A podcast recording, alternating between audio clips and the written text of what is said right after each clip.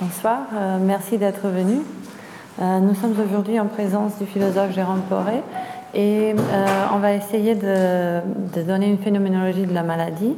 lors d'une des précédentes séances, nous avons parlé de la phénoménologie de la compassion et donc en guise d'une petite introduction à la séance d'aujourd'hui et pour faire lien avec des séances précédentes, j'essaierai de précisément expliquer euh, le lien entre la phénoménologie de la compassion avec celle de la souffrance ou de la maladie.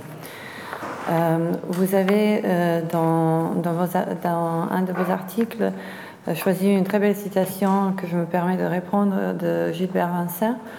le corps, plutôt que propre, ne doit-il pas être reconnu comme sensible Et la corporeité ne doit-elle pas être pensée comme le sensorium d'une co-humanité fragile? Euh, cette phrase m'a euh, fait penser à, beaucoup de choses qu'on avait évoquées lors de la séance avec Paul Audi et euh, en général l'année dernière avec par exemple Marc Crépon, quand on a parlé de tout ce qui est commun à l'être humain, de le seul nous qui ne fait pas division, le nous vulnérable, nous les mortels. Et donc la raison du partage affectif est précisément ici dans cette euh, humanité, dans cette condition humaine qui est vulnérable et mortelle. Ou pour euh, emprunter les mots de Paul Audi, nous sommes divisés par nos qualités distinctives, c'est là sûrement notre malheur, mais pour notre chance, nous demeurons liés les uns aux autres par cette même vie souffrante que nous avons, de fait tous reçus en partage. Ce sentiment propre qui précède l'identification, le sentiment de soi, de se souffrir soi-même. Comme l'évoquait Paul Audi, euh, chacun de nous euh, se souffre d'une souffrance qui ne fait pas mal, mais d'une souffrance qui fait partie de... Euh, bien sûr, il y a d'autres souffrances, mais en parlant de cette souffrance, une souffrance qui fait partie de la condition humaine. Et donc la vulnérabilité à l'origine de tout partage affectif avec autrui, elle confine à l'émotion et son pathos met en mouvement et fait agir. Elle nous éveille à la réalité de notre condition.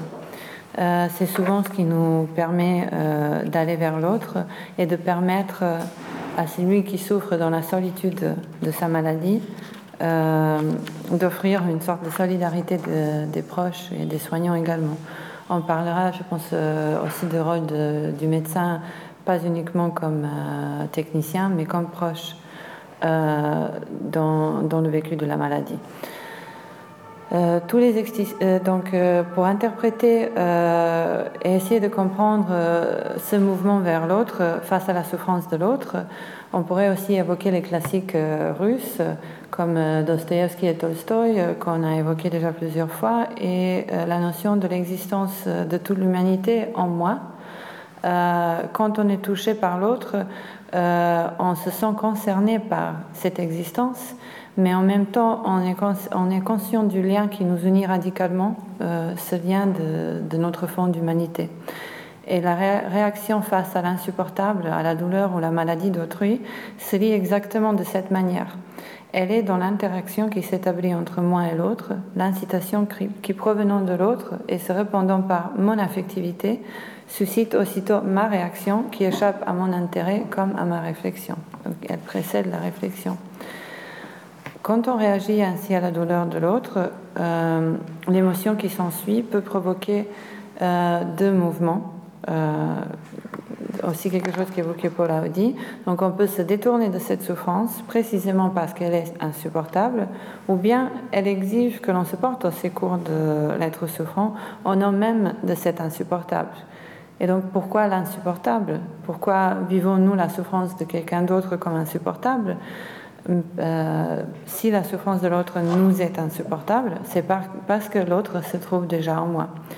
Nous sommes tous assujettis à un sentiment donné, un sentiment que l'on éprouve, et donc on s'identifie à la manière dont l'autre est aussi assujetti à, cet sentiment, euh, à ce sentiment et à, sa vulnérabilité. Euh, donc on souffre avec l'autre parce qu'on souffre toujours dans son propre être. compatir donc pourrait signifier, que se souffrir avec l'autre est dans le se souffrir soi-même, qui est également constitutif de l'ipséité de l'autre et de la sienne. Mais euh, comme nous avons vu euh, plusieurs fois, cette souffrance qui est la mienne dans la compassion envers l'autre n'est jamais la même souffrance que celle dans, dans l'être souffrant. Donc chaque individu se souffre ou se jouit dans l'intimité radicale de son être. Et l'expérience compassionnelle peut venir comme une révélation de l'impuissance propre face à la finitude comme désir de soulager ce qui nous est euh, insupportable, ou comme le dirait Ricoeur, euh, pardon, Rousseau, euh, une répugnance naturelle à voir souffrir ou périr non semblable. Donc, nous essayons sans cesse à identifier cette souffrance, la nôtre ou celle de l'autre, à être à l'écoute de ses propres émotions ou de ses propres sens, comme l'évoquait Nathalie Courtel lors de la dernière séance, euh, et maîtriser sa propre souffrance, avoir une meilleure compréhension euh, même si c'est une compréhension peut-être brisée, euh, je laisserai ça à Jérôme Poré vous, euh, vous, en expliquer plus. La compréhension brisée de Ricoeur, euh, comme accepter qu'il y a des choses qu'on ne peut pas comprendre, un effort impuissant pour donner de sens. on cherchera aujourd'hui de rendre sensible la souffrance, les différentes souffrances, les différentes douleurs liées à la maladie. Et donc dans cette euh, identification, euh, non pas du moi à un autre moi, mais une identification euh, intime du moi à soi, on cherche un mouvement de dépassement de soi vers soi. dans des ouvrages de Jérôme Poré que nous vous recommandons, comme par exemple la, sur la douleur, quatre études, ou le mal, homme coupable en souffrant, euh, Jérôme Poré évoque euh, différentes modes, par exemple, de sublimation de la douleur, de meilleure compréhension, l'art de comprendre, d'être à l'écoute, le rôle de récit, de l'art, de l'amour, de soutien des proches. Euh, tous pour essayer d'intégrer dans la vie l'événement singulier de la maladie pour que la vie apparaisse malgré tout comme une totalité signifiante, reconnaître et identifier au cœur même de la vie l'origine de cette négation de la vie qui est la maladie. Euh, je laisse euh, Pauline présenter notre intervenant. Moi, je vais juste vous présenter en quelques mots. J'ai juste envie de réagir euh, à, quelque chose. Je, pense que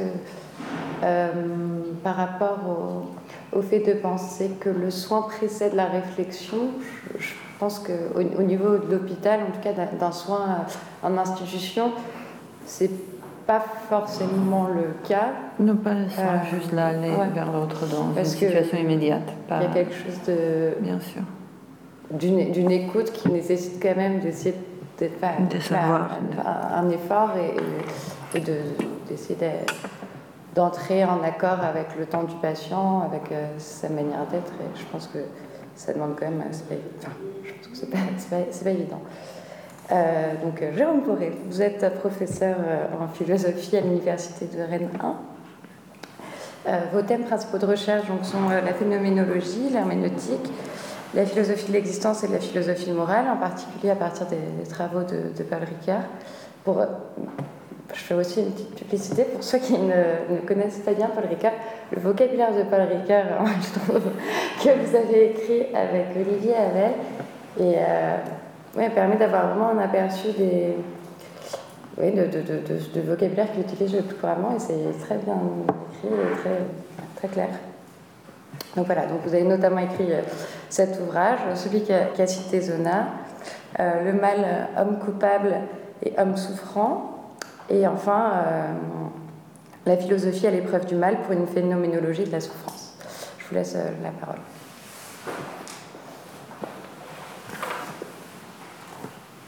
Merci pour cette présentation et puis euh, merci de m'accueillir parmi vous. Euh, mon espoir en parlant de choses que vous connaissez pour beaucoup mieux que moi, c'est de ne pas enfoncer trop de portes ouvertes.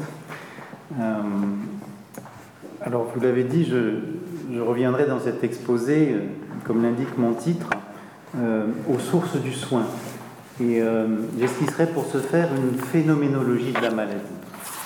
Euh, alors j'entends par phénoménologie de la maladie très simplement une description de la manière dont celle-ci est vécue par le malade. Une chose en effet est d'expliquer la maladie, comme le fait la science médicale. autre chose de la vivre. Or, ce vécu, euh, telle est du moins l'hypothèse que je fais, euh, n'appelle pas seulement le soin. Il prescrit encore la forme qui doit être la sienne. Alors, je n'ignore pas que cette distinction entre expliquer et vivre est en concurrence avec une autre, plus familière euh, aux philosophes formés à l'herméneutique, et en particulier à l'herméneutique de Paul Ricoeur, qui accompagnera jusqu'au bout ma réflexion, la distinction entre expliquer et comprendre. Alors cette seconde ligne de partage euh, passe entre les causes qui expliquent objectivement la maladie et le sens que le malade attribue à cette dernière. D'un côté la biologie et ses processus impersonnels, de l'autre la biographie et ses discours en première et en deuxième personne. Ricoeur nous invite d'ailleurs à ne pas figer cette distinction. Il faut, selon lui, la formule est connue, expliquer plus pour comprendre mieux. Cette mission conciliatrice est, me semble-t-il, celle de la consultation médicale, euh, où l'explication de la maladie s'offre à la compréhension du malade et où le médecin lui-même se trouve engagé à la fois comme scientifique et comme personne. La consultation, pourrait-on dire, inclut l'explication dans la compréhension. Elle donne à la maladie une signification partagée par le médecin et euh, son patient. On peut donner d'ailleurs dans cette perspective une place éminente au récit, entendu comme le médium privilégié d'une telle compréhension. À lui d'intégrer dans la vie l'événement singulier de la maladie à lui donc de faire que la vie apparaisse malgré tout comme une totalité signifiante. Bon, mais les choses ainsi dites ne sont-elles pas trop simples? J'aurais aimé, en posant cette question, marquer les limites de la compréhension. J'aurais voulu, autrement dit, marquer une distance qui est autant celle du vivre au comprendre que du comprendre à l'expliquer. D'où le titre que j'aurais euh, pu aussi bien donner à cet exposé, expliquer, comprendre et vivre la maladie. Alors je dirais pourquoi, je dirais d'abord pourquoi il s'agit en effet de trois choses différentes. Et je parlerai à cette fin, je ne suis pas le premier à le faire, mais j'en dirai plus dans un instant, de la violence de la maladie. Je décrirai ensuite, deuxième partie, eh bien, les traits sous lesquels apparaît une telle violence. Puis, euh, j'essaierai de tirer de cette description une définition de la maladie. Enfin, enfin, dans un quatrième temps, je montrerai qu'une telle définition n'est pas aussi infidèle à Ricoeur qu'elle paraît l'être, car si l'herméneutique telle que l'entend ce dernier est l'art de comprendre, elle n'empêche pas que notre compréhension reste, et parfois définitivement, l'expression est de Ricoeur, une compréhension brisée. C'est alors que je retrouverai plus directement la question du soin. Il ne faudrait pas en effet que celui-ci ajoute sa violence à la violence de la maladie. Or, il est essentiel de reconnaître à cet égard que la compréhension qui constitue le vécu de la maladie est une compréhension brisée. La forme du soin en dépend, ainsi que la sorte d'intelligence, la sorte d'intelligence qui convient à ce dernier.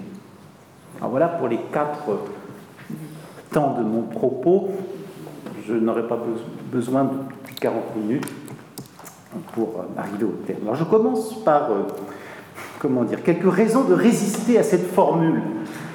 Expliquer plus pour comprendre mieux. Il faut remarquer d'abord que l'explication n'ajoute pas toujours à la compréhension. Souvent, euh, la connaissance objective de la maladie euh, reste extérieure à l'effort que fait le malade pour intégrer celle-ci à son existence. Il arrive même que cette connaissance, parce qu'elle est exprimée dans un langage qui n'est pas le sien, augmente le sentiment d'étrangeté que fait naître euh, en lui l'irruption du mal. Il y a loin en effet du euh, discours médical à la langue euh, dans laquelle s'accomplit la compréhension quotidienne. Ce sentiment d'étrangeté, entendons bien, n'est pas lié à des obstacles d'ordre cognitif, il n'a pas pour origine l'impuissance du patient à concevoir clairement les informations euh, relatives à son état. C'est précisément lorsque l'explication est comprise en ce sens-là que se développe une incompréhension plus générale et plus profonde. Ce qui est compris sur le plan intellectuel ne l'est pas sur le plan existentiel. Et euh, on est tenté alors de dire qu'expliquer plus et comprendre moins. Mais une deuxième difficulté, une deuxième difficulté surgit à ce moment. Elle tient à la signification que reçoit dans la philosophie herméneutique, excusez-moi cette petite explication entre la philosophie elle-même, je n'en abuserai pas, euh, la signification que reçoit dans la philosophie herméneutique la notion même de compréhension. J'ai distingué à l'instant entre euh, la compréhension relative aux énoncés sur la maladie et la compréhension attachée à la situation globale dans laquelle le euh, malade se trouve plongé. Prise en ce deuxième sens, la compréhension est une modalité constitutive de l'existence. Elle caractérise en général la manière dont l'homme est au monde. Et on connaît à cet égard la thèse de Gadamer. Euh, hors du comprendre, il n'y a rien. Non qu'aucune place ne soit faite alors à l'expérience de l'incompréhension, mais cette expérience, selon Gadamer, contribue elle-même au progrès de la compréhension. C'est un moment constitutif de ce qu'il appelle la dialectique du comprendre. Il me semble que c'est la même conviction qui nourrit la confiance placée dans les ressources du récit. Lorsqu'elle va jusqu'à postuler l'identité fondamentale du vivre et du raconter. Il faut alors raconter plus pour comprendre mieux. Mais cela signifie-t-il que tout puisse être compris? Les enfants atteints de maladies graves construisent des récits dans lesquels ils cherchent à faire entrer l'événement de la maladie, mais c'est pour mieux les voir s'effondrer les uns après les autres comme des châteaux de cartes et euh, constater ainsi l'échec de toutes leurs tentatives. On doit se demander alors si la maladie ne sanctionne pas une incompréhension plus radicale que celle que surmonte ordinairement la dialectique du comprendre. Cette dialectique, cependant, en cache une autre, bah, on, on ne prétendrait pas en effet donner un sens à la maladie si l'on ne supposait pas que la maladie est en vue de la santé. Et si l'on y voyait une preuve de la puissance de la vie et de son aptitude à vaincre ses propres déficiences. On dit euh, la maladie ne s'oppose pas à la santé comme le non-être à l'être. Il faut y voir plutôt une autre manière d'être un nouveau rapport à soi, un essai paradoxal de la vie pour s'affirmer encore. L'étonnant succès aujourd'hui euh, du terme de résilience consacre cette manière positive de voir les choses. On aime les malades guéris, les vieux jeunes et les mourants euh, heureux d'en finir. Et du coup, une métaphysique de la vie euh, renforce alors l'optimisme sémantique ou tant le désir de comprendre.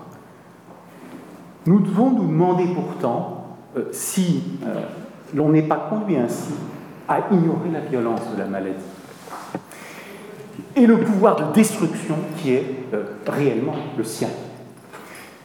Violence de la maladie, je pense que tout le monde le sait ici, c'est l'expression employée par Claire Marin dans un ouvrage où sont dénoncés ensemble une vision idéalisée du vivant et euh, une promotion inconsidérée du sens.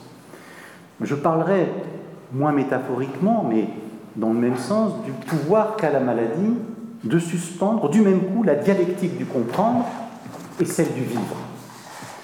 La perspective ainsi ouverte est celle d'une phénoménologie de la maladie. Et, euh, si l'on peut dire, une phénoménologie sans herméneutique, puisqu'elle s'arrête à l'expérience fondamentale de l'incompréhension.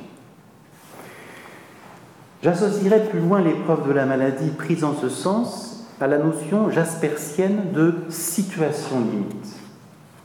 Jaspers entend par là en effet une situation qui met en question notre existence même. Le sol alors semble se dérober sous nos pas, notre appartenance au monde cesse d'aller de soi. Et nous sommes éveillés ainsi à la réalité de notre condition. C'est exactement, me semble-t-il, je reviendrai tout à l'heure en terminant cette notion de situation limite selon Jaspers, mais pour donner une illustration, il me semble que c'est exactement la situation de Fritz Zorn, tel qu'il l'a décrit dans ce magnifique, dans ce livre magnifique et terrible, euh, Mars. Naturellement, pense-t-il au moment où euh, il découvre le cancer qu'il emportera. Le déchaînement cellulaire qui détruit son corps est aussi dénué de sens que ce qu'il appelle sa peu réjouissante existence. Dans son récit en forme de constat, la maladie demeure un événement rebelle à toute mise en intrigue. Loin de trouver une place dans l'histoire de sa vie, elle met en question cette histoire et cette vie comme telle. Et je dirais que le mal apparaît alors comme ce qu'il est. Il se trouve en quelque façon réduit à son phénomène. Alors il n'est pas dit, euh, cependant, qu'une herméneutique de la maladie ne puisse recevoir ultérieurement de cette phénoménologie son instruction. Comprendre mieux serait alors comprendre que tout ne peut être compris apprendre à renoncer d'un même mouvement à cette métaphysique de la vie et à cet optimisme sémantique. Une herméneutique critique, comme les celles de Ricoeur, suppose un tel renoncement. Il lui faut donc se maintenir autant que possible euh, dans le suspens qu'implique la maladie, entendue comme une situation limite. Alors comment la maladie elle-même apparaît-elle en un tel suspens? Telle est euh, alors la question posée. Alors je répondrai à cette question dans euh, la deuxième partie de mon exposé à laquelle je, viens maintenant, en décrivant trois situations euh, dont j'essaierai ensuite de généraliser la leçon. La douleur, la vieillesse, ou ce que j'appellerais mieux dans un instant l'extrême vieillesse, en pensant à Montaigne, et l'agonie. Alors ce choix, ce choix n'a rien d'arbitraire. Il correspond aux trois espèces d'anticipation qui constituent l'expérience de la maladie et la font apparaître précisément comme un mal. Ces anticipations démentent intérieurement le progrès censé amortir avec le temps euh, la négativité d'une telle expérience et ignore donc également la dialectique du comprendre et celle du vivre. Elle force à penser qu'il n'est pas de maladie aussi anodine soit-elle, qui ne soit vécue comme l'imminence d'un mal insupportable, telle est la douleur, illimitée, telle est la vieillesse, et irrémédiable, telle est l'agonie. L'espoir même de la guérison suppose cette triple menace et euh, ne la repousse pas sans crainte. La douleur, pour commencer. La douleur, objectera-t-on, n'est pas une maladie? C'est le cas pourtant de la douleur chronique. Or, qui croira qu'il ne faut voir dans celle-ci, je me réfère à la définition officielle de la douleur, mise en 1979, qui croira qu'il ne faut voir dans celle-ci qu'une expérience sensorielle et émotionnelle désagréable Cette définition euphémique de la douleur est à l'opposé de ce qu'elle nous montre. Non, la douleur n'est pas un désagrément subi. Elle est euh, ce qui nous rend littéralement la vie impossible. Aussi suspend-elle l'élan du projet qui sous-tend notre ouverture au monde. Alors, ce qui est vrai de la douleur physique est aussi de la douleur morale. Et euh, je remarquerai qu'il n'y a d'ailleurs pas, lieu d'opposer phénoménologiquement les diverses modalités du souffrir. Multiples par les circonstances et par les causes qui la font naître, la douleur est une par sa nature. Je n'ai plus ce quelque chose qui fait aller de l'avant. Se plaint par exemple un, un patient mélancolique de Minkowski, qui avoue n'avoir plus de goût à rien et ne pouvoir être compris de personne. Ici encore, la douleur apparaît comme un effondrement du projet et une fermeture au monde. Et ici aussi grandissent ensemble le sentiment de la solitude et euh, celui de quelque chose qui ne se terminera jamais.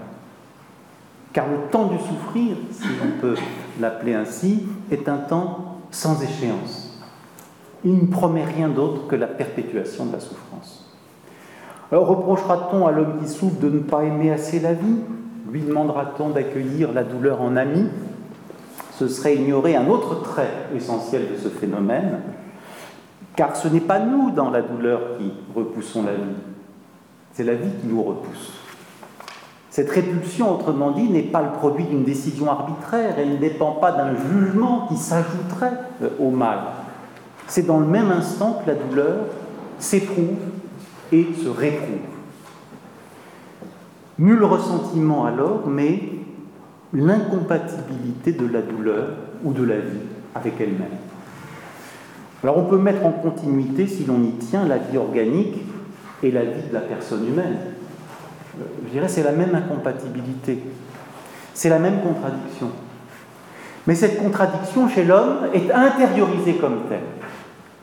Elle devient contradiction entre soi et soi. Qu'est-ce alors que souffrir? Bah, La réponse, euh, dans tous les cas, est la même. Être soi en ne pouvant l'être. Être soi en ne pouvant l'être. L'épreuve de soi dans la douleur n'est pas sans ressemblance, me semble-t-il, avec la perte de soi dans le vieillissement. Deuxième situation. On objectera peut-être ici encore que vieillir n'est pas une maladie. Mais il vient toujours un moment où le vieillissement, aussi normal soit-il euh, rapporté aux lois générales qui gouvernent la vie des organismes, est pathologique en ce sens qu'il entraîne pour la personne une impuissance croissante à être elle-même. On a beau plâtrer et étayer, comme dit Montaigne, arrive l'heure où toute la charpente se désunit et où les étais s'écroulent avec l'édifice. Alors cette heure, cette heure est celle de ce qu'il appelle l'extrême vieillesse. La nature alors cesse d'être un doux guide, elle devient l'agent d'une suggestion tyrannique. Et cette suggestion, euh, ajoute Montaigne, ne connaît ni terme ni relâche. Quand les mots d'ordinaire ont leur période, euh, quand ils nous donnent quelques répits et voilà l'assurance qu'ils ne dureront pas toujours, elle nous tient continuellement et définitivement entravés. Ah, il faut dire que de tous les défauts euh, qui sont en la vieillesse, il en est un en ce sens qu'il les résume tous, parce que il touche euh, non telle ou telle faculté du corps euh, ou telle ou telle faculté de l'âme, mais la racine en nous de toutes ces facultés, celui de la mémoire. Perdre la mémoire est se perdre. C'est littéralement, l'expression est chez Montaigne, se dérober à soi. Alors, telle est la véritable calamité d'âge dont parle Montaigne à propos de l'extrême vieillesse, celle qui à chacun peut faire dire, je le cite, elle gagne pied à pied sur moi, je soutiens tant que je puis, mais je ne sais enfin où elle me mènera moi-même. Alors la spécificité du vieillissement, j'en termine avec cette deuxième situation, la spécificité du vieillissement eh réside dans cette perte progressive de soi elle est dans cette limitation illimitée de nos possibilités. Une telle maladie n'implique ni restauration ni reconstruction. Elle ne peut pas être conçue positivement comme une variation sur le thème de la santé ou euh, comme une transition sur le chemin de la vie. Ce n'est pas que dans le grand âge les jours soient comptés, car comme euh, euh, l'empereur Adrien en fait la remarque peu, peu de temps avant de mourir, dire que mes jours sont comptés ne signifie rien. Il en fut toujours ainsi. Il en est ainsi pour nous tous. Le pire n'est pas en effet de n'être plus, c'est de n'être plus soi. Aussi, le célèbre argument par lequel Épicure croit pouvoir démontrer qu'il ne faut pas craindre la mort, n'est-ce pas Quand je suis, elle n'est pas. Quand elle est, je ne suis plus, donc pas de risque, on ne se rencontrera jamais. Eh bien, euh, cet argument euh, peut être retourné contre la vieillesse. Nos raisons de ne pas craindre de euh, mourir sont nos raisons de craindre de vieillir. De la mort, en effet, nous avons l'idée, mais non l'expérience.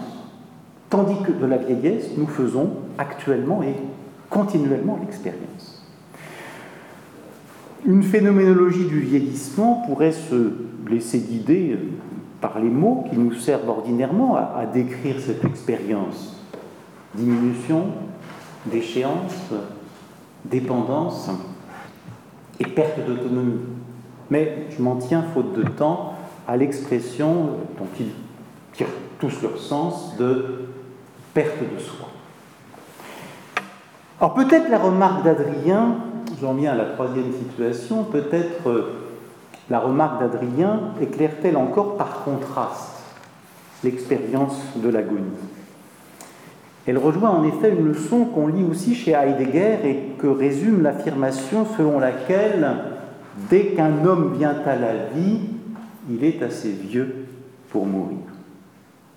Cette affirmation signifie que la mort est originairement anticipée par chacun d'entre nous comme une possibilité euh, toujours imminente et toujours certaine toujours imminente, puisqu'elle peut survenir à tout instant, toujours certaine, puisqu'elle ne peut pas ne pas être réalisée.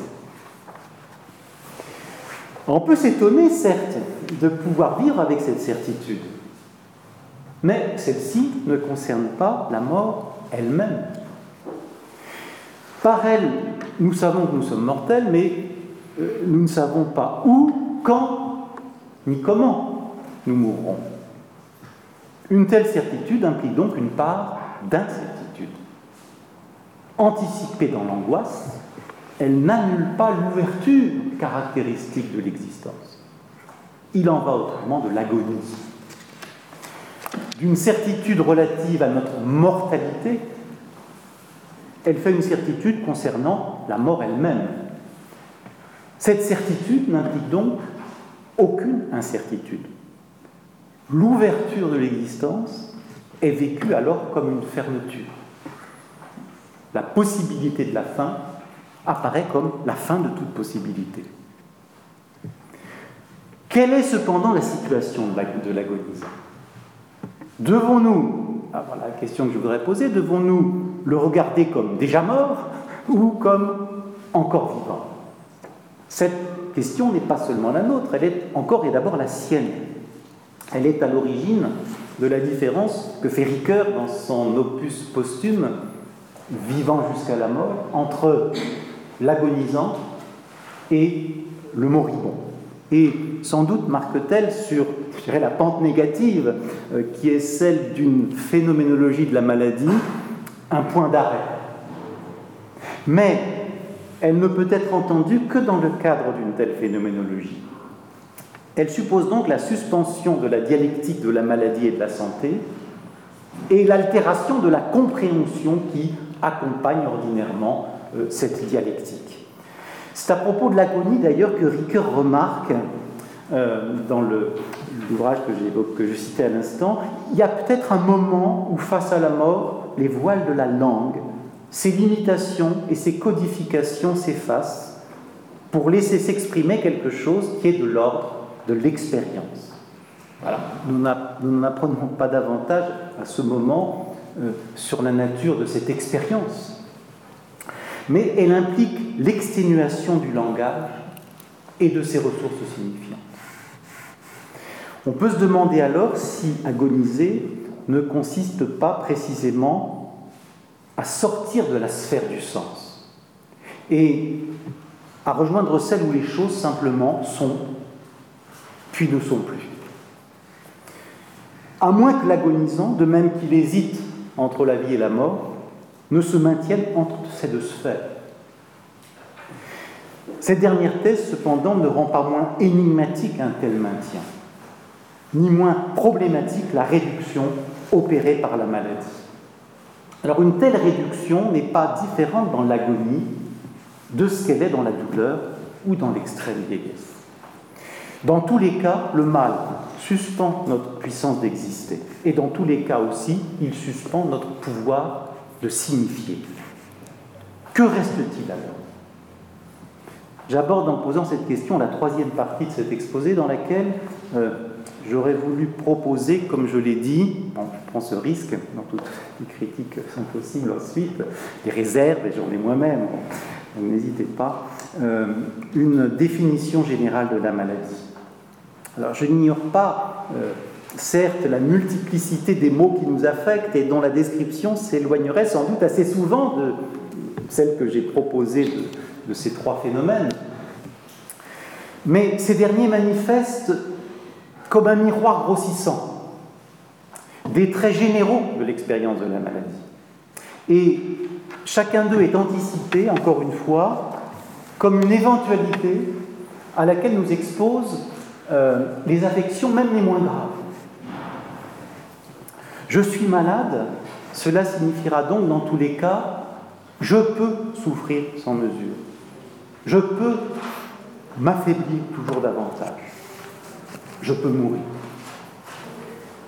Et la maladie elle-même pourra être définie alors comme un effort impuissant pour être soi. Un effort d'abord. Ce terme relie la maladie à l'activité d'un sujet qui a l'expérience de soi et qui n'est donc pas seulement un organisme déterminé par une causalité naturelle. L'effort, c'est la limite inférieure de la liberté. Ainsi, la maladie est quelque chose qui arrive à un être qui tend, tout malade qu'il soit, à exister comme soi-même un effort impuissant ensuite. La liberté qui s'affirme dans l'effort est une liberté finie. C'est une liberté qui rencontre dans la maladie une résistance dont elle fait intérieurement l'épreuve. Cette épreuve relie la liberté à la vulnérabilité. Elle signifie à la fois une certaine passivité, et une certaine insuffisance. Bon, la maladie est subie et elle est subie par quelqu'un qui ne trouve pas en lui les ressources qui lui permettraient de la vaincre. Alors c'est le lieu de faire une place dans la phénoménologie de la maladie aux approches explicatives et compréhensives que cette phénoménologie avait d'abord mises entre parenthèses. Si l'extériorité de l'explication ne rend pas celle-ci entièrement étrangère au patient, et s'il peut en reconnaître spontanément la légitimité, eh bien c'est qu'il fait lui-même dans la maladie l'expérience d'une telle extériorité. Cette expérience, pour autant, ne laisse pas d'être une expérience intérieure. C'est elle qui fait grandir le sentiment qu'il a de demeurer impuissant par ses seules forces à vaincre le mal. D'un côté, donc, euh, cette impuissance justifie l'intervention objective de la science et de la technique médicale. De l'autre, elle situe cette intervention dans le cadre d'une relation intersubjective.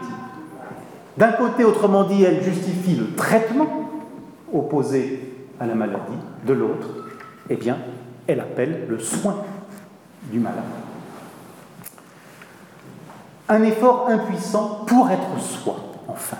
Un troisième élément ma définition. Euh, l'angoisse spécifique que font naître des maladies telles que la Corée de Huntington ou euh, la maladie d'Alzheimer le montre exemplairement, pour ne pas parler plus généralement, comme je l'ai fait, de la situation créée par l'extrême vieillesse. Cette angoisse n'est pas encore une fois de n'être plus, elle est de n'être plus soi. Il est important alors de remarquer que dire soi n'est pas dire moi. Car euh, ce qu'exprime la grammaire est aussi ce que montre l'expérience et nous appelle à compléter dans ce sens la description de la douleur, de la vieillesse et de l'agonie. Chacune de ces affections, en effet, enferme le patient dans une solitude qu'il lui faudrait vaincre pour pouvoir être à nouveau lui-même. En chacune donc, l'autre est à la fois perdu et retrouvé. Perdu euh,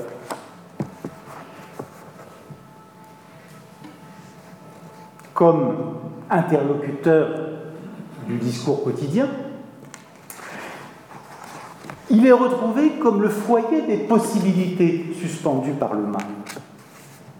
De là la place du médecin, non seulement comme technicien, mais encore comme soignant. Et de là aussi la place du proche.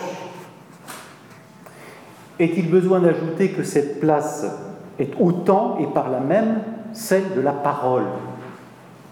Il y a beaucoup à dire de la vie euh, une fois rompu le silence des organes. Cette parole, cependant, ne se paie plus de mots. Elle est instruite par la maladie de sa propre fragilité. Il n'y a rien de plus en elle que ce qui peut contribuer sans y suffire, sans y suffire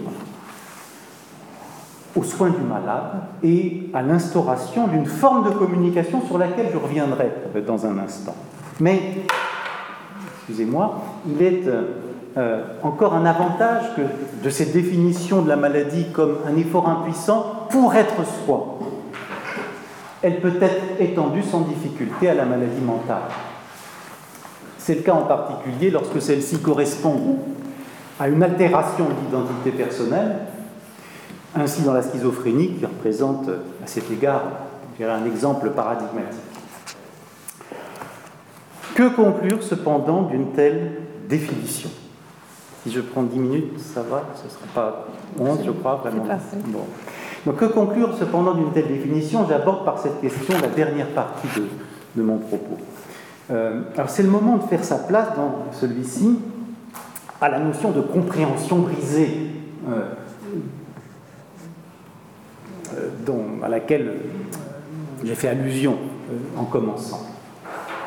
J'ai beaucoup insisté, en effet, sur l'incompréhension s'attache à euh, l'épreuve de la maladie. Bon, je voulais prévenir ainsi toute conception édulcorée du mal et euh, toute invocation prématurée du sens.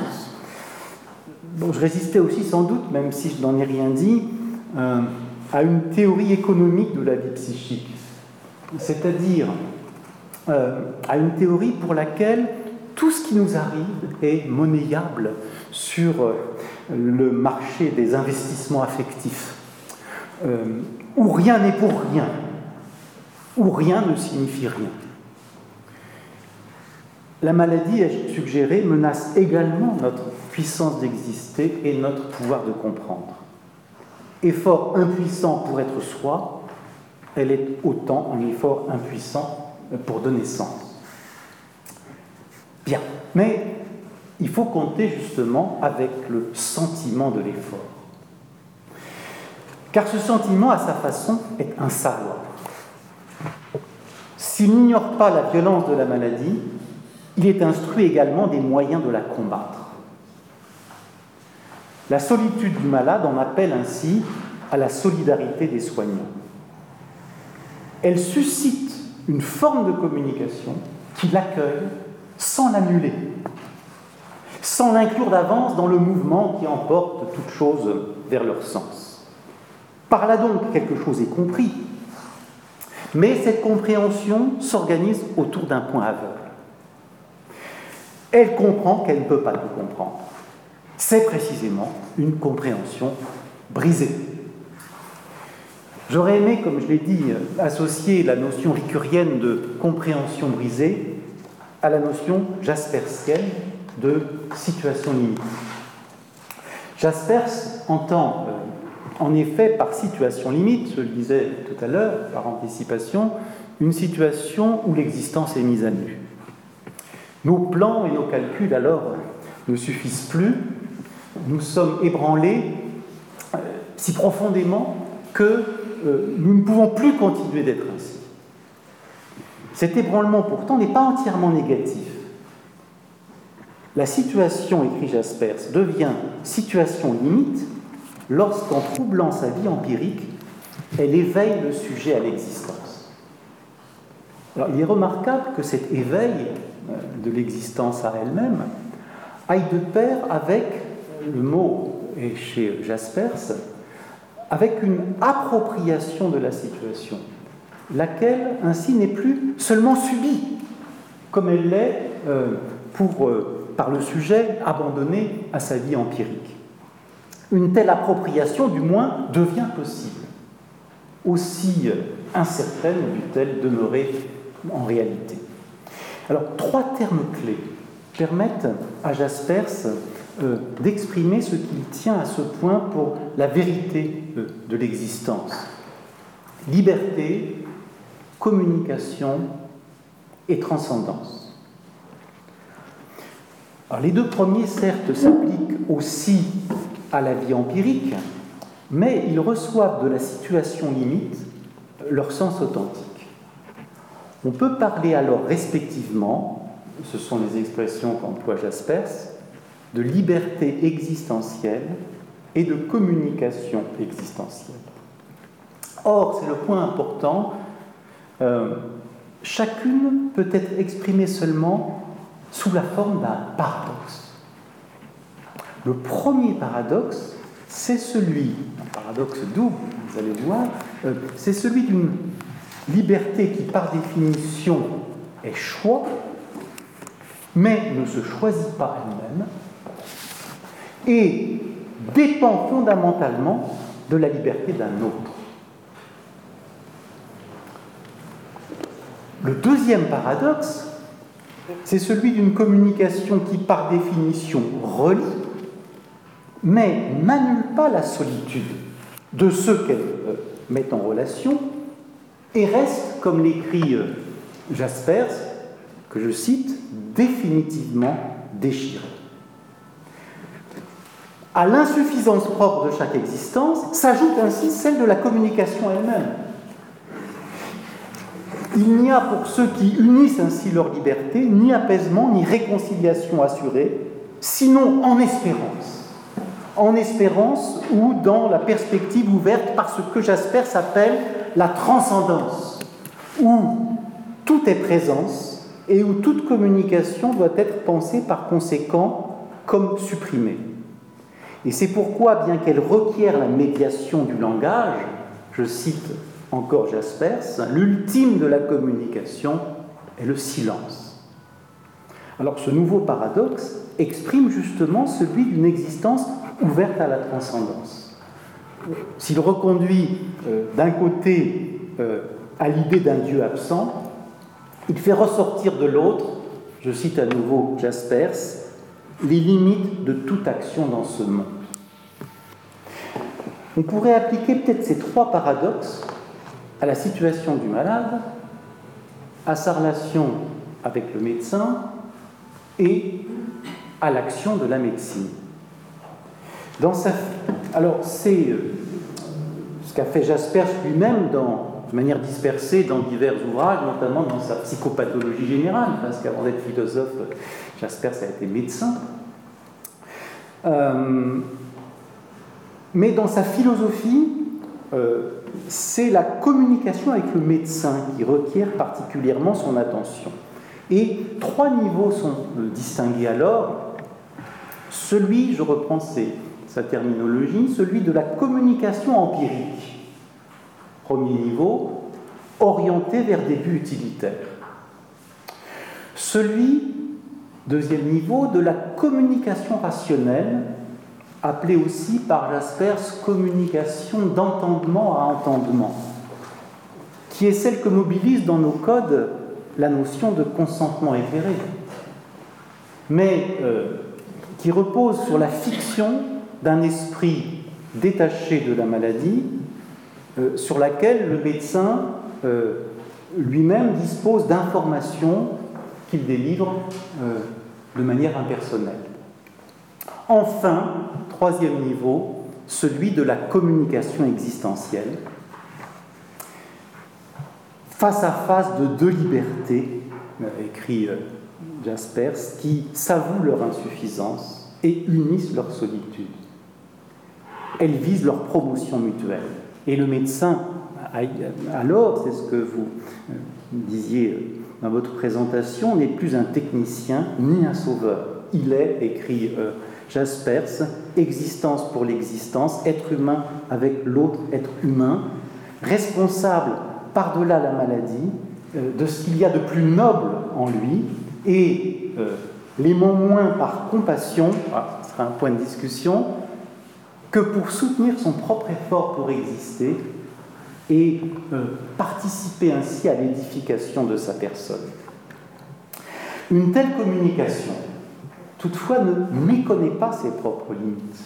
Et c'est ce que je disais tout à l'heure, elle sait que la sympathie véritable suppose la distance. Et euh, voilà, ne prétend pas décharger la personne malade de sa douleur, de sa faiblesse et de sa mort.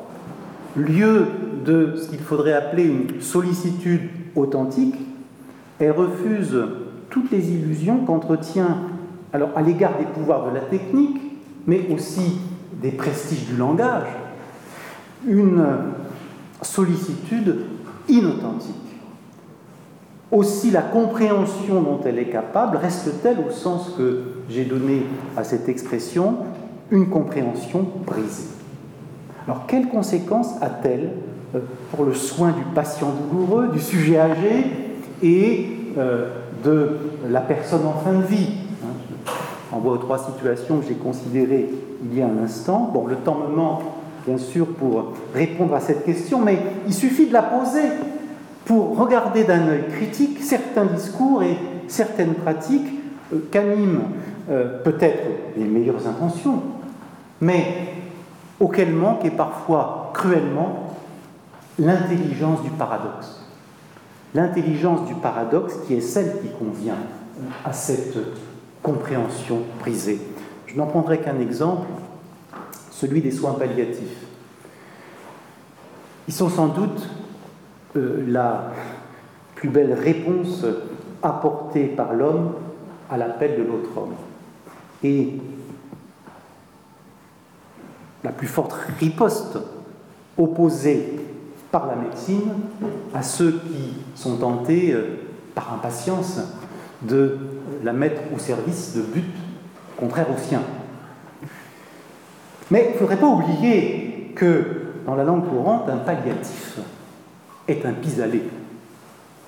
Ce serait donc une illusion de croire que la médecine palliative a le pouvoir de soustraire l'homme qui va mourir à l'angoisse et au désespoir. Cette illusion caractérise l'idéologie euh, qui l'accompagne comme son ombre et que l'on peut appeler l'idéologie de la mort douce. Stade du mourir, protocole de fin de vie et euh, plus ambigu euh, et plus retors, car présenté, euh, peut-être par ironie, comme un pouvoir donné au patient lui-même et à ses proches, projet de fin de vie. Tels sont les instruments d'une telle idéologie. La mort des enfants, ce n'est pas triste, déclarait ainsi récemment dans un grand quotidien régional des spécialistes des soins palliatifs. Colère de cette mère dont l'enfant devait mourir quelques jours plus tard et qui n'était plus là pour entendre, ils ont voulu nous vendre leur projet de fin de vie. On n'a pas pris. Mais je voudrais considérer à nouveau pour finir et pour mesurer encore une fois le potentiel critique de la notion de compréhension brisée qu'impose à la réflexion du philosophe euh, l'épreuve de la maladie. Euh, la thèse largement répandue euh, depuis les travaux de Canguilhem sur le normal et le pathologique, selon laquelle la maladie doit être regardée non comme un défaut, mais comme une autre manière d'être. Cela est vrai. Cela est vrai si l'on entend rappeler que euh, la personne euh, diminuée par la maladie euh, n'est pas la moitié d'une personne et qu'elle reste digne, quoique malade, d'être aimée et respectée. Mais cela ne l'est plus si l'on est conduit ainsi à nier la réalité de cette diminution et celle de la souffrance qui l'accompagne. Je ne veux pas dire seulement que ce qui est vrai d'un point de vue normatif euh, ne l'est pas d'un point de vue descriptif, car on peut se demander, d'un point de vue normatif, si la reconnaissance de euh, la personne malade n'implique pas celle du sentiment qu'elle a de son indignité. Et s'il serait possible, sans ça, de l'aider à combattre ce sentiment et à retrouver une juste idée d'elle-même. C'est aussi d'ailleurs le sens complet du vécu de la maladie, tel qu'il ressort de l'ensemble des remarques précédentes. D'une part, un effort impuissant pour être soi, d'autre part, l'espérance de le pouvoir par la grâce d'un autre que soi. Alors peut-être faut-il pas chercher plus loin la clé de l'énigmatique expérience dont parle Ricoeur à propos de l'agonisant. C'est ce que suggère en tout cas son commentaire ébauché dans les marges du récit euh, que fait Georges Semprin de la mort de Maurice Alvax à Buchenwald? Semprin écrit J'avais pris la main de Alvax qui n'avait pas eu la force d'ouvrir les yeux. J'avais senti seulement une réponse de ses doigts, une pression légère, message presque imperceptible. Pardon, message presque imperceptible. Et Ricoeur à sa suite, le donner, recevoir, encore là.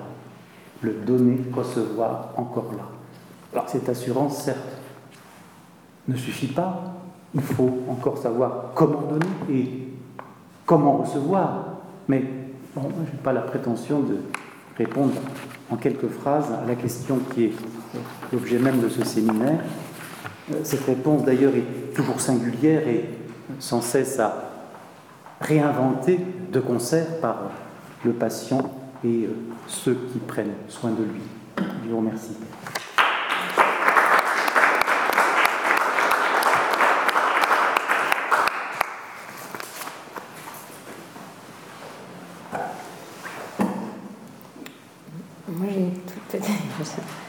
Je reprends un peu aussi les questions que vous avez posées tout à l'heure. Euh, en fait, du coup, je, je, me demandais si cette modalité de l'espérance, euh, qui est une façon de se rapporter euh, du coup, à soi, au monde autant peut-être et, aux autres,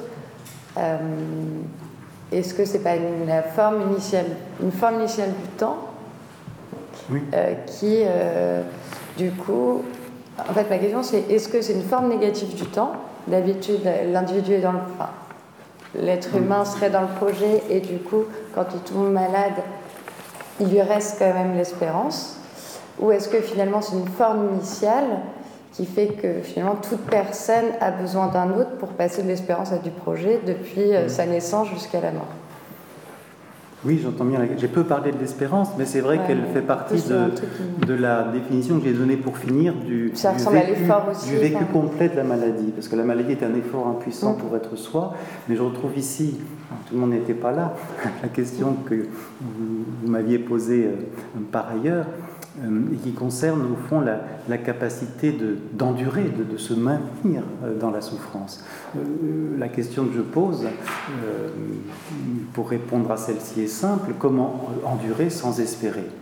Mais alors, cette question en entraîne une autre, qui d'ailleurs implique sa réponse. Comment espérer sans s'en remettre à un autre? Au moment où je ne peux plus rien pour moi-même, il faut bien qu'un autre puisse encore quelque chose pour moi. Je n'en sais rien, je me trompe peut-être, n'est-ce pas?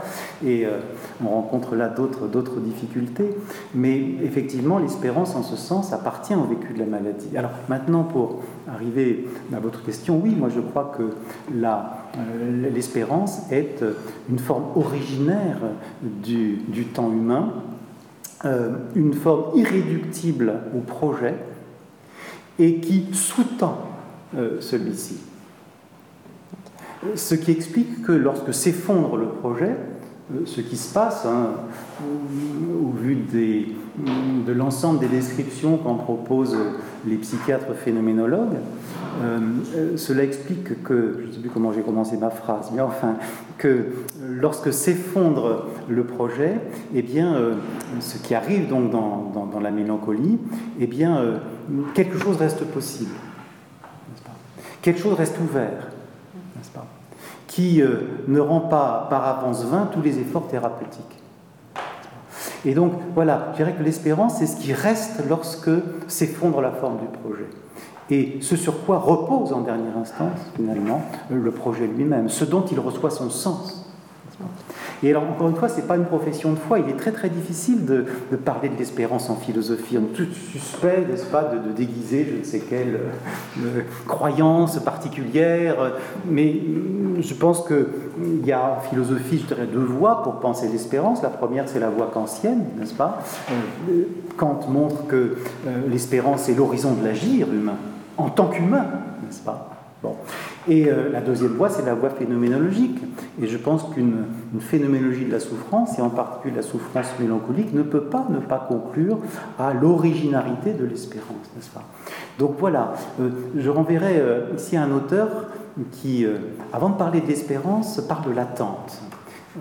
Qui est peut-être d'ailleurs un concept intermédiaire pour aller vers l'espérance. C'est Eugène Minkowski que je citais tout à l'heure en, passant. Eugène Minkowski, le psychiatre, est l'auteur notamment d'un livre magnifique qui a été réédité récemment. La première édition date de 1933, la réédition euh, dans la collection Champ chez Flammarion de 1995.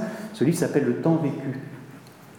Et, euh, donc, euh, il articule un essai phénoménologique et des considérations cliniques, psychopathologiques, comme dit, comme dit Minkowski.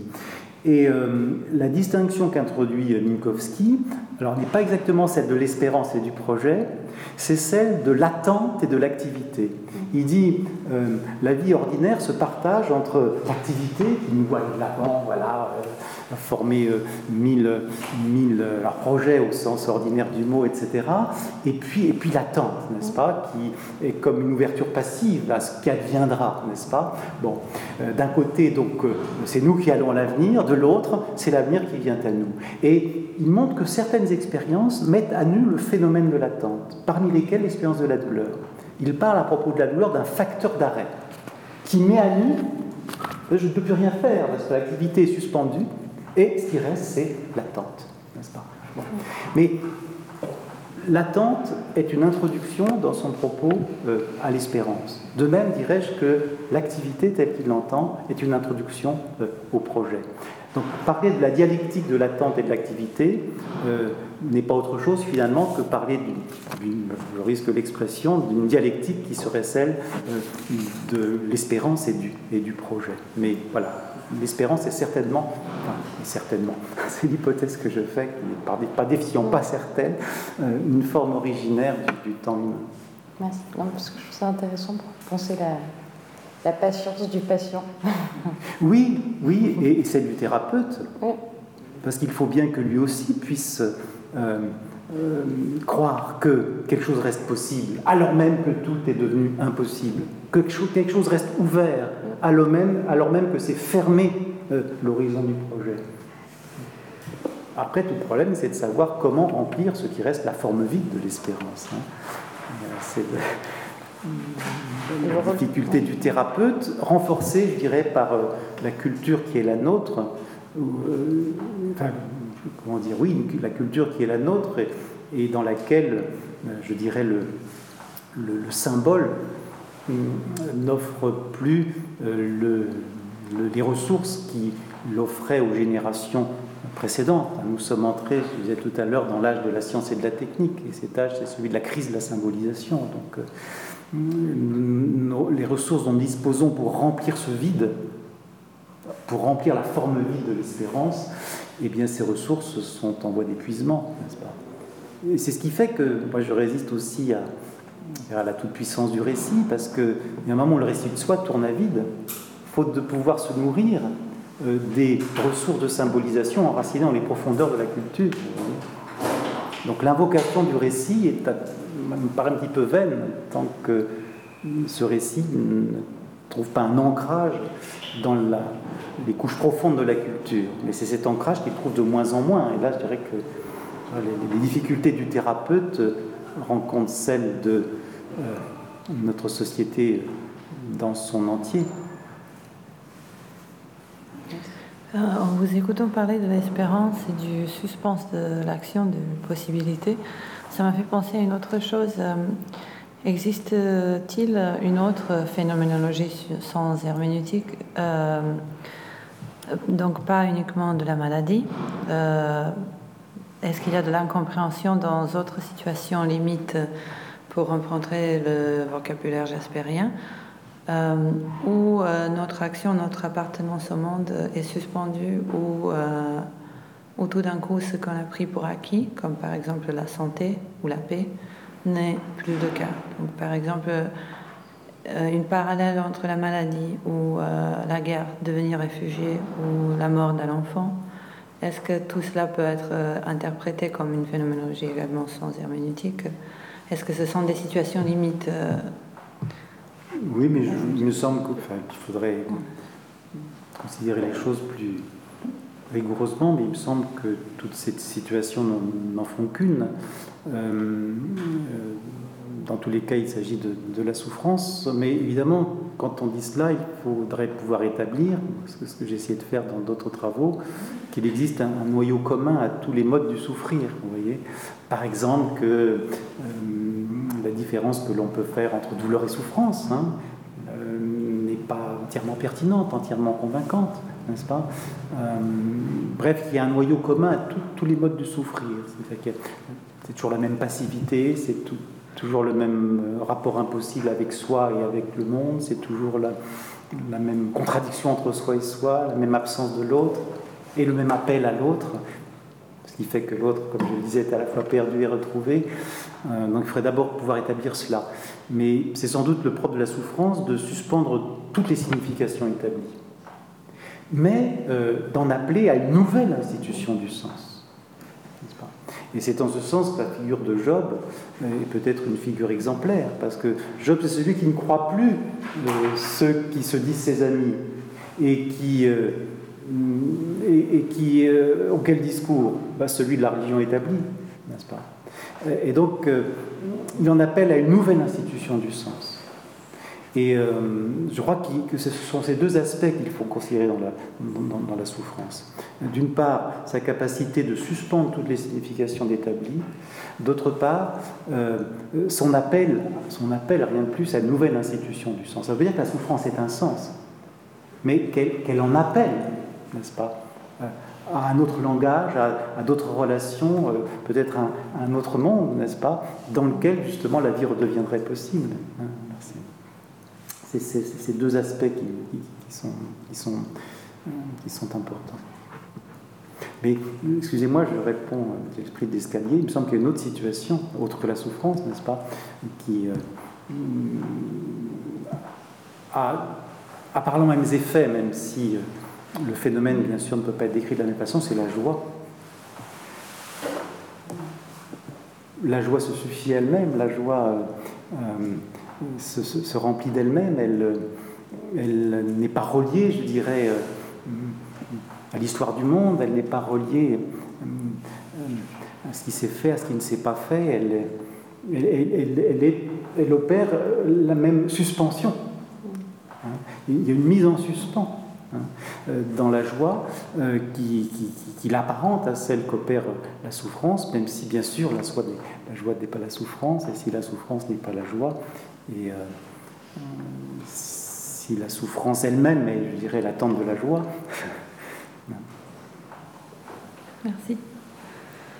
J'ai une question assez concrète concernant les imageries médicales. Est-ce que vous pensez.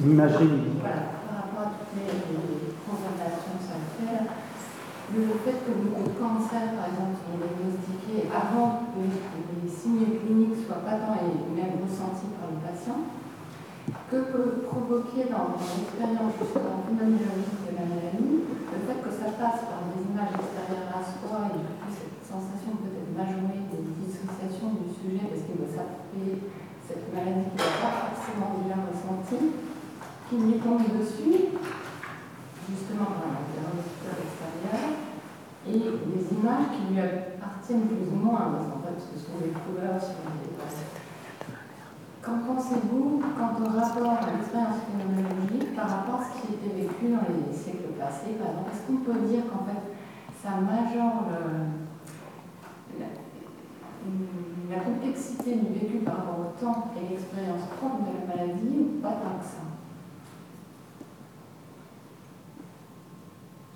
Oui, je ne suis pas certain de, pouvoir vous répondre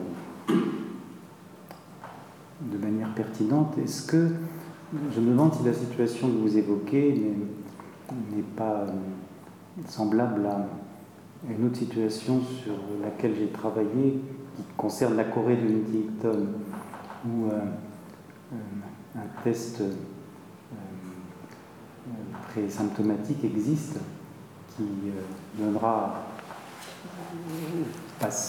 non, à celui qui n'est justement pas patient, mais sujet à risque, c'est l'expression consacrée, euh, la certitude qu'il contractera euh, autour de la quarantaine, un peu plus tôt ou un peu plus tard, euh, une maladie qu'il n'éprouve pas, parce que là, que le, cas est encore plus frappant parce qu'il n'est pas malade. Alors que dans le cas que vous évoquiez, il y a une maladie, mais diagnostiquée il y aura prise de l'extérieur, indépendamment de toute épreuve subjective de la chose. Et euh, moi, je, quand j'avais travaillé euh, sur, ce, sur, ce, cette maladie, euh, je, plaidais pour un droit à l'ignorance. un droit de savoir qui correspond à un désir de savoir, qui est un désir presque invincible, mais euh, il y a un savoir avec lequel nous ne pouvons pas vivre. Et, euh, du coup, euh, il est peut-être bon d'ignorer ce qui nous empêche de vivre. Alors jusqu'à quel moment Et là, on rencontre aussi la responsabilité du médecin, qui n'est pas censé laisser ignorer, n'est-ce pas, celui qui est là en face de lui, la maladie qui ou bien le menace, ou bien qu'il a déjà contracté. Euh, il ne faudrait pas que les impératifs juridiques euh, l'emportent ici sur, euh, je dirais, la, considération humaine. C'est-à-dire que le devoir, que, le médecin n'en dise trop au malade pour, pas parce qu'il est dit qu'il doit l'informer, n'est-ce pas, de différentes façons, de tous les du réel et du possible. Donc c'est une question extraordinairement complexe à laquelle je ne répondrai pas mieux que cela. Peut-être d'autres parmi vous ont une meilleure réponse.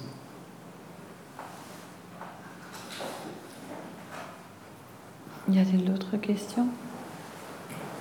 Il y a un savoir qui nous permet de vivre, et je dirais même aussi d'espérer. Et puis il y a un savoir qui nous empêche de vivre parce qu'il nous empêche d'espérer. Hein, euh, je, pense à une personne qui euh, avait voulu connaître la vérité sur son état. il croyait être atteint d'un cancer généralisé, ce qui était le cas. Il voulait connaître la vérité sur son état. Mais il, voulait, il avait refusé de savoir, euh, il s'agissait d'un homme, combien de temps il restait à vivre. Donc, la vérité, oui, mais celle qui permet de vivre avec, euh, il y a une autre vérité qui empêche de vivre et qu'il est peut-être bon d'ignorer.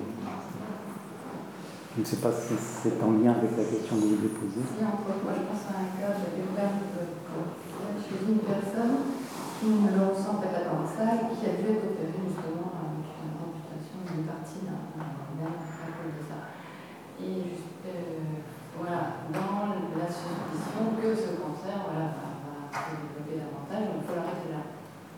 Donc là, vous êtes devant le dilemme, le soin est bon puisque vous n'avez pas encore ressenti que déjà. Donc, euh, et euh, la personne ne peut pas savoir parce que, voilà, et en même temps, elle est obligée de, souffrir ce soin, quoi, parce que le médecin se sent responsable de lui de prévoir, en fait, en même temps. C'est vrai que pour les cancers, c'est aussi assez fréquent, mais c'est vrai que la maladie mentale, c'est encore plus complexe dans le sens où vous ne savez pas quand c'est Le problème, c'est celui de la limite entre prévention et prédiction. Quand la prévention bascule dans la prédiction, euh, c'est une catastrophe euh, psychologique pour le, pour le patient. Et en même temps, euh, on n'est pas certain que le, le, rôle du médecin soit de lui laisser ignorer cette prédiction. Moi, je plaide plutôt dans ce sens-là, mais c'est très discutable. Je, je, reviens toujours autour de, de ces questions espoir, espérance. Euh, ce que vous disiez à propos des, soins palliatifs, quand une personne sait qu'elle est suivie par une équipe de soins palliatifs, du coup, on dit souvent en soins palliatifs qu'il faut, faut, que le, le, patient garde de l'espoir, mais c'est parfois un peu contradictoire. Euh, à partir du moment où la personne sait qu'elle est en soins palliatifs vous parlez de services spécialisés. Mais c'est peut-être pourquoi euh, Maurice Abivin, qui a été, euh, si je ne me trompe pas, l'un des premiers à introduire en France les soins palliatifs, souhaitait que les soins palliatifs ne deviennent pas une nouvelle spécialité médicale. Que l'esprit palliatif se répand dans tous les services ne correspond pas donc à des entités définies et, du coup à des, à des, personnalités définies, voilà, dans des services dédiés, etc. Alors moi après peut-être qu'il y a des raisons techniques qui font que finalement alors, outre les équipes mobiles, il y a des services dédiés, je ne suis pas compétent, mais, euh, mais, certainement, oui, là on est dans une sorte de, de, de contradiction. Et euh, quelle différence vous, faites euh, au niveau philosophique entre espoir et espérance Espérance a une connotation politique. Oui, l'espérance telle que. Espoir, voilà, je, je voulais juste que. Excusez-moi. non, je dirais que l'espérance telle que je la, la, la considère euh, puisque vous l'avez fait de manière paradoxale, comme ce qui reste lorsque euh, on a toutes les raisons euh, de, désespérer. Euh, je dirais que l'espérance, prise dans ce sens, euh, transcende la différence que l'on fait communément entre espoir et désespoir. Et là, ce n'est pas, si vous voulez, un bavardage euh, édifiant, je ne sais pas comment dire.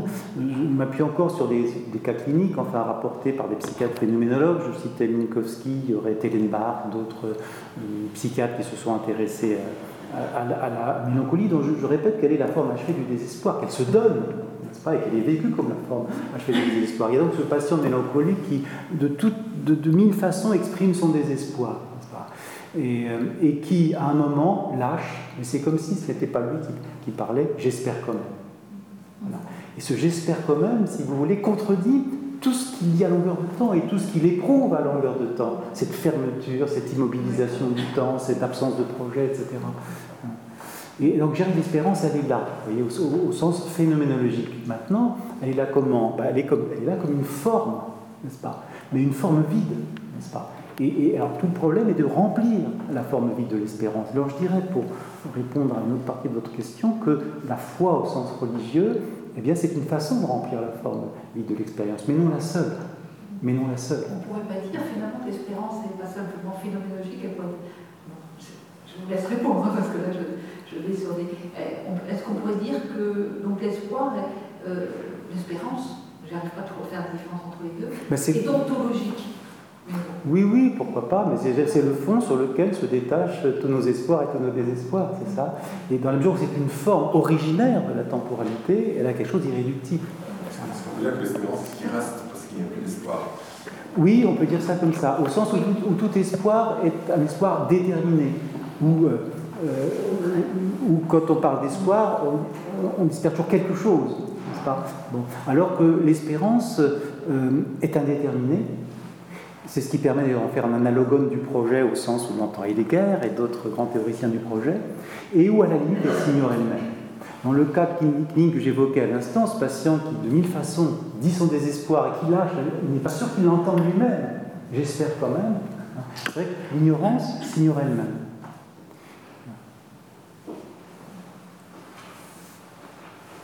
D'où la difficulté euh, de la distinguer du désespoir, d'où euh, rien ne ressemble plus à l'espérance en ce sens que les désespoirs.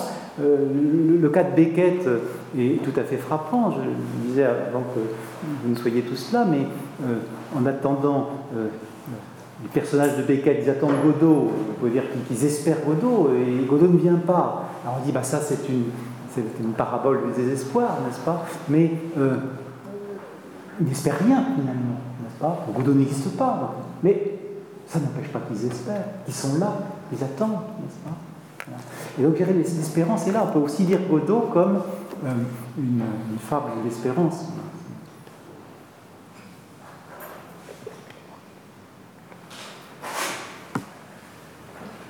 Est-ce qu'il ne peut pas y avoir un déplacement de l'espérance euh, dans un temps beaucoup plus limité et où en fait le projet ne soit plus une espérance de vie, mais l'acceptation de la mort et une meilleure subjectivation, en fait, de ce qui est vécu dans le temps vers la mort, quand euh, on sait qu'il n'y a pas d'espoir à avoir.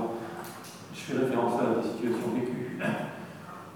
C'est-à-dire qu'en fait, le seul euh, véritablement euh, objet est de vivre mieux ce temps qui approche de la mort. Et que ça soit en fait, le projet d'une meilleure subjectivation par l'appropriation du temps vers, allant vers la mort, parce qu'on sait que cette mort est inéluctable et qu'elle est Je suis médecin, donc, euh, oui, mais je, vous entends bien, mais la mort, c'est qu'on est mortel, on n'y croit pas, voilà. Et je me demande toujours jusqu'à quel point on avoir un savoir qui tend ici à la maîtrise. Voilà, j'en ai pour trois mois à vivre, je vais profiter au mieux du, temps qui me reste. Est-ce que, est que ça existe? Est-ce que et, quoi qu'il en soit, je dirais que euh, l'espérance dans ce cas-là reste euh,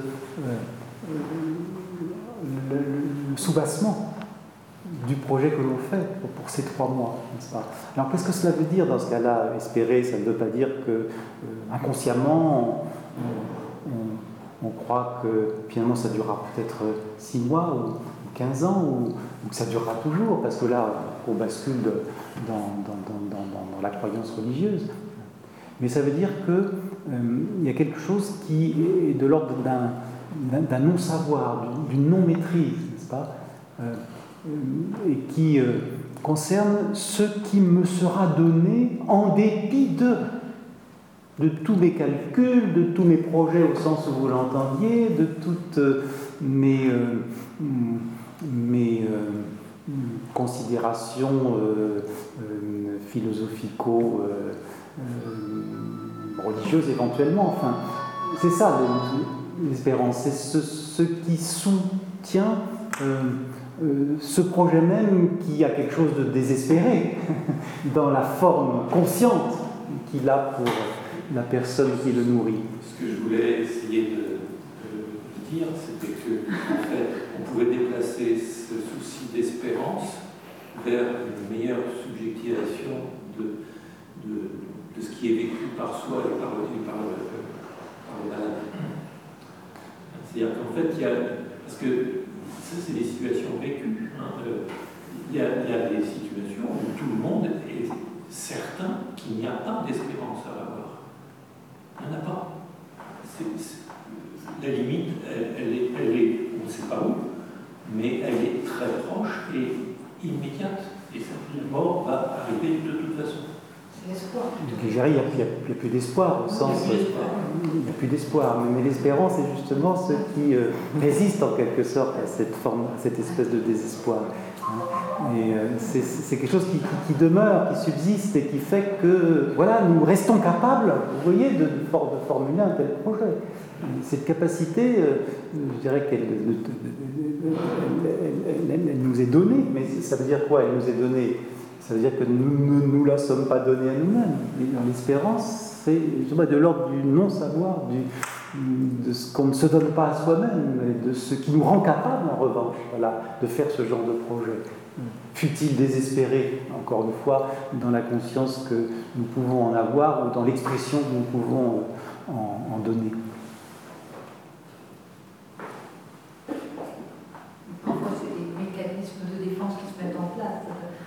délégation où les, patients euh, savent qu'ils vont mourir, ils le savent très bien, ils le sentent, et puis Et parfois, il y a des, comme des nuages qui passent, ils sont dans des dénis, et à ce moment-là, ils sont dans des projets.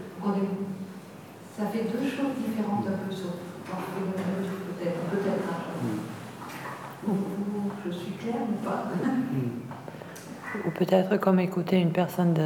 Je ne dis pas que c'est du tout la même chose, mais il y a des similarités. Écouter une personne d'une très grande âge, parler des projets de 5 ans, quelqu'un de 96 ans, je parle notamment, euh, et j'ai beaucoup d'admiration pour cette personne d'ailleurs, euh, Morin, qui a 96 ans et qui parle des projets 97 euh, pour 5 ans ou 7 ans, je ne me souviens plus. Donc peut-être il y a des similarités. Et lui, alors, ne sert pas seulement au sens euh, phénoménologique, il a un espoir solide, et pas seulement pour lui-même, mais pour le, pour le genre humain, pour le salut de la planète. Et, euh, donc, l'espérance n'est pas dans son cas une forme vide, c'est une, c'est une forme qui, qui se remplit euh, par, par, la lutte, par le courage, par, par, une vie entière voilà, au service de, de causes auxquelles il croit.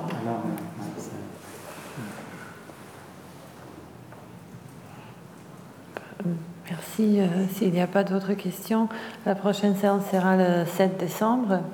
Euh, nous allons recevoir euh, Philippe Barrier et Jean-Baptiste Faure qui viendront nous parler de l'hospitalité et soins. Merci. Merci à vous. Merci beaucoup. Merci à vous.